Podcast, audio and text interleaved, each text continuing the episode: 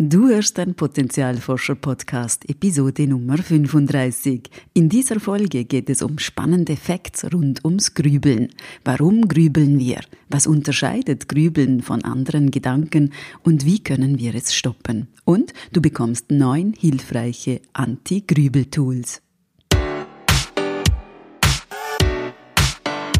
Willkommen beim Potenzialforscher Podcast für mehr Freude, Erfüllung und Sinn im Leben. Ich bin dein Potenzialforscher Coach Christina Schaka.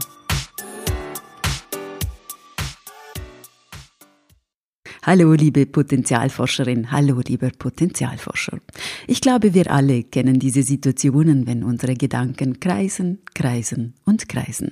Wenn sie nicht zur Ruhe kommen und äh, irgendwie immer wieder denselben Verlauf nehmen. Grundsätzlich ist das ja nichts Schlechtes, denn unser Gehirn ist ja dafür da, etwas durchzudenken und damit zu versuchen, eine Lösung zu finden. Es ist quasi der Job unseres Vernunftorgans, Situationen zu analysieren, unser Verhalten zu reflektieren und für komplexe Fragestellungen Lösungen zu finden. Kein Wunder also, wenn unser Kopf genau das tut, also denken.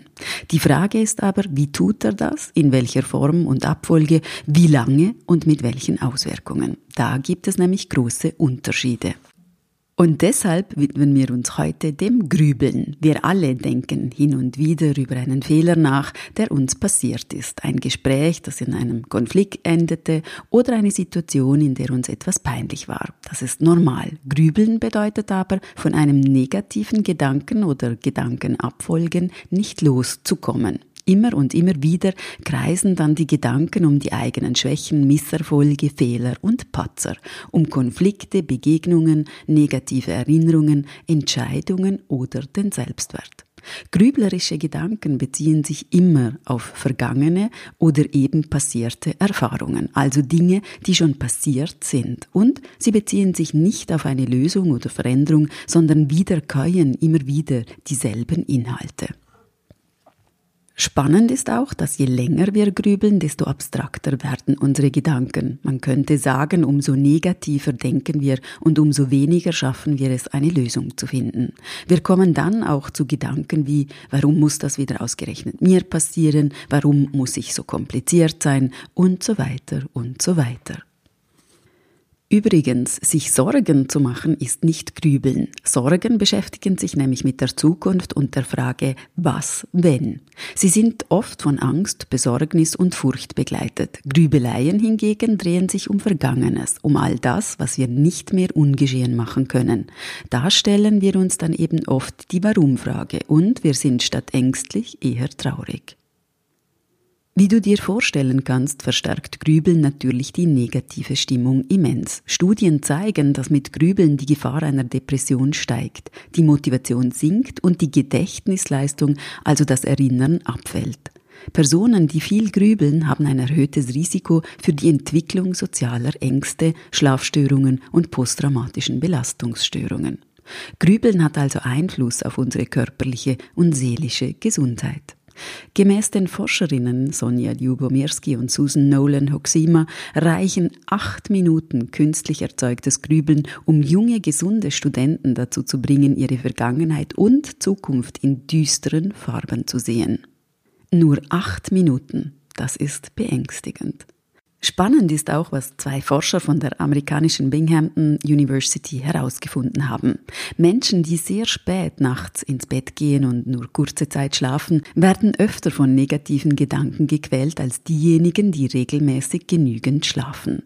Die Schlafdauer beeinflusst also die repetitiven negativen Denkprozesse eindeutig. Frauen grübeln übrigens mehr als Männer und es zeigen sich in Studien Zusammenhänge zwischen Missbrauchserfahrungen in der Kindheit und vermehrtem Grübeln. Gemäß meinem Potenzialforschermodell Kopf, Herz, Bauch würde ich zusammenfassend sagen, mit dem Grübeln stecken wir in ungesunder Form im Kopf fest, ohne Zugang zu unseren anderen Ebenen zu haben, eben den Herz- und Bauchkräften. Und wie du weißt, sind wir nur dann in unserem gesamten Potenzial, wenn wir zu allen drei Ebenen, Kopf, Herz und Bauch, auch Zugang haben. Grübeln ist also ein ungesunder Teufelskreis. Da fragen wir uns natürlich, warum tun wir es dann? weil es auch eine Gewohnheit ist, die uns meist gar nicht so bewusst ist. Wir entscheiden ja nicht extra, so jetzt grüble ich mir mal eine schlechte Stimmung herbei und auch ein bisschen Traurigkeit dazu. Nein, es denkt oder besser gesagt, es grübelt einfach in uns. Wir hinterfragen unser Grübeln nicht, weil wir es nicht bemerken. Wir steigen ein ins Karussell und nehmen alles für wahr, Runde für Runde. Was können wir also tun, um aus dem energieraubenden Teufelskreis des Grübelns auszusteigen? Erstens, auf jeden Fall hilfreich sind ein regelmäßiger Schlafrhythmus und genügend Schlaf. Zweitens, es ist wichtig, sein Grübelmuster zu kennen, um im richtigen Moment auch reagieren zu können. Deshalb lohnt es sich, die eigene Grübelform zu beobachten und sich dazu Fragen zu stellen. Denke ich oft in Warum-Fragen, wie zum Beispiel, warum passiert mir das wieder, warum kann ich das nicht besser, und so weiter. Analysiere deine typischen Grübelgedanken und mache den Realitätscheck damit. Stimmt das wirklich, was ich denke? Ist dieser Gedanke hilfreich für mich oder für die Lösung der Situation? Drittens, neben der Form, wie du grübelst, finde heraus, wie du dich typischerweise nach einer Grübelrunde fühlst. Denn Grübeln braucht Energie. Vielleicht fühlst du dich traurig, ausgelaugt, leer, hilflos. Das könnten Gefühle sein, die auf Grübeln hindeuten und damit deine Zeichen, dass du aufs Grübelkarussell aufgestiegen bist. Erkennen bedeutet, dass du die Möglichkeit hast, einzugreifen und zu handeln. Viertens, gönne dir bewusste Grübelpausen. Wenn du dich beim Grübeln ertappst, sorgen, dann sagst du dir, okay, jetzt mag ich gerade nicht grübeln, dafür habe ich gerade keine Zeit. Ich grüble heute Abend nach dem Essen bewusst zehn Minuten, aber jetzt gerade nicht. Fünftens. Ich mag die Übung von Tobias Theismann sehr mit dem Namen Zwei-Minuten-Regel. Er schlägt vor, dass wenn wir unsicher sind, ob wir grübeln oder nachdenken, dass wir für zwei Minuten einfach wie bisher weiterdenken und uns danach die Fragen stellen, bin ich mit der Lösung des Problems vorangekommen? Habe ich etwas verstanden, was mir bisher nicht klar war?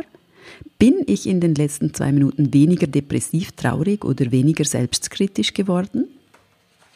Wenn wir keine dieser Fragen mit Ja beantworten konnten, dann grübeln wir mit großer Wahrscheinlichkeit.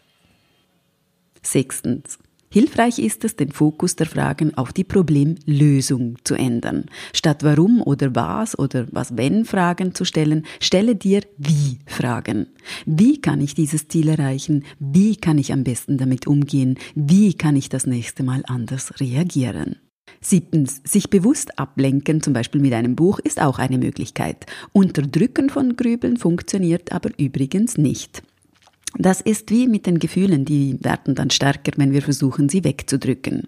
Auch ein achtsamer Spaziergang in der Natur kann Wunder wirken, sich bewusst Zeit nehmen, die Pflanzen und Tiere wahrzunehmen, zu atmen und die Aufmerksamkeit auf etwas anderes zu lenken. Achtens, frage dich, wie du deinen Herz- und Bauchbereich wieder an Bord holen kannst. Vielleicht hilft dir die Frage, bringen mich diese Gedanken auf meinem Potenzialweg weiter? Was braucht mein Herz und mein Bauch gerade jetzt, um wieder aktiv werden zu können? Neuntens, vielleicht magst du dich auch jemandem anvertrauen mit deinem Grübelthema. Es auszusprechen kann den Kreislauf unterbrechen und eine neue Perspektive reinbringen, neue Ideen. Auch so kommst du vom Problemfokus auf den Lösungsblick. Wenn du noch mehr Tipps brauchst, empfehle ich dir gerne ein paar Bücher und Links, die du in den Show Notes oder auf meiner Webseite unter dieser Podcast-Folge findest. Wie gehst du mit dem Thema Grübeln um? Hast du vielleicht weitere hilfreiche Tipps, wie du mit Grübeln umgehst und wie du es stoppen kannst? Teile sie doch mit mir und den anderen Potenzialforschenden auf Instagram unter @potenzialforscher. Ich bin total gespannt auf deinen Input und freue mich darauf. Bis bald und so schön, dass du bis hierhin dabei warst. Und denk daran, wenn wir unser Potenzial in die Welt tragen, dann ist es Magie. Etwas in uns leuchtet besonders hell.